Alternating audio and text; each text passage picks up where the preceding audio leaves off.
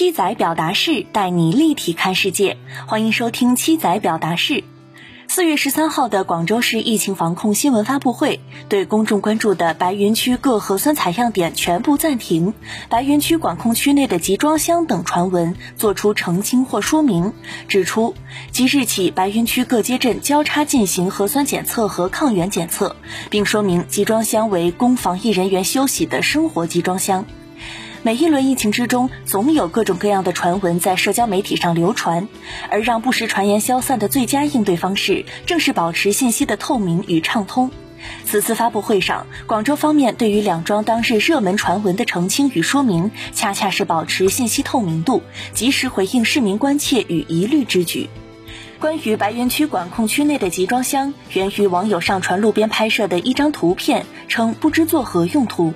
对此，白云区副区长王小杰介绍，由于七家省市属国企增派了三千零五十名工作人员，组成片区物业服务团队，重点开展片区内楼栋管理、需求收集、生活物资配送等服务保障工作。为了尽量减少对属地居民的影响，所以白云区正在相关城中村中安装供防疫人员休息的生活集装箱，并非部分市民猜测的方舱。也就是说，这些生活集装箱是精细化化防疫措施的一部分，目的是减少对市民的影响，并保证防疫人员的休息。这一段话从原因、措施到目的，清晰地解答了市民的疑问，对非事实的猜测予以否认，但没有对有疑问的市民进行责备。这样的态度与澄清方式高效而不失温度。至于对白云区各核酸采样点全部暂停传言的澄清，不仅是保持信息透明的案例，也是良性互动的表现。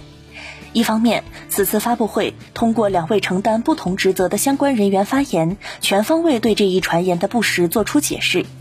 首先，广州市卫生健康委副主任、新闻发言人陈斌指出，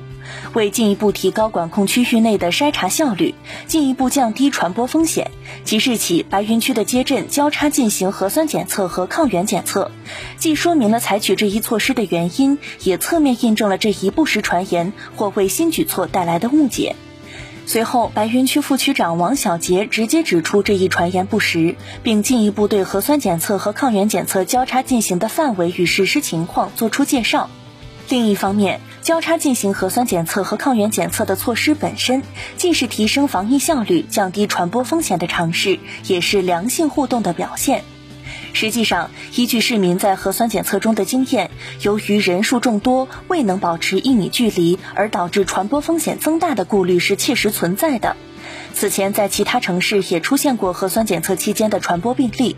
对此，广州方面经过专业研判，作出在白云区核酸检测和抗原检测交叉进行的决定，也是对市民关切的一种回应。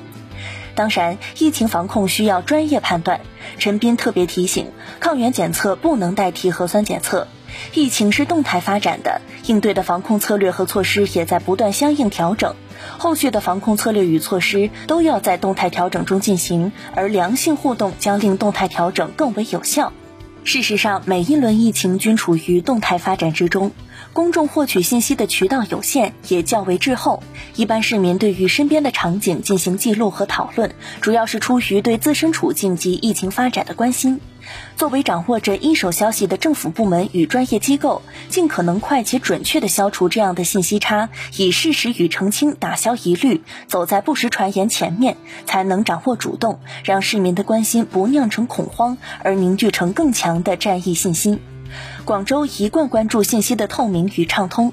在四月十一号，针对海珠区轻纺城出现数十例病例、北京路一律黄码的不实信息，海珠发布、越秀发布及时辟谣。当日发布会上，也对海珠区聚集性疫情的公布与黄绿码的解释作出回应。根据四月十三号发布会的信息，广州的防疫政策与措施已初见成效。当然，对于可能存在的隐匿传播链，仍不能掉以轻心。确保信息透明通畅，以详尽的解释与行动消除信息差，有助于市民建立信心。相信在全体市民的积极配合下，广州战役可更快见到曙光。本栏目由南方都市报出品。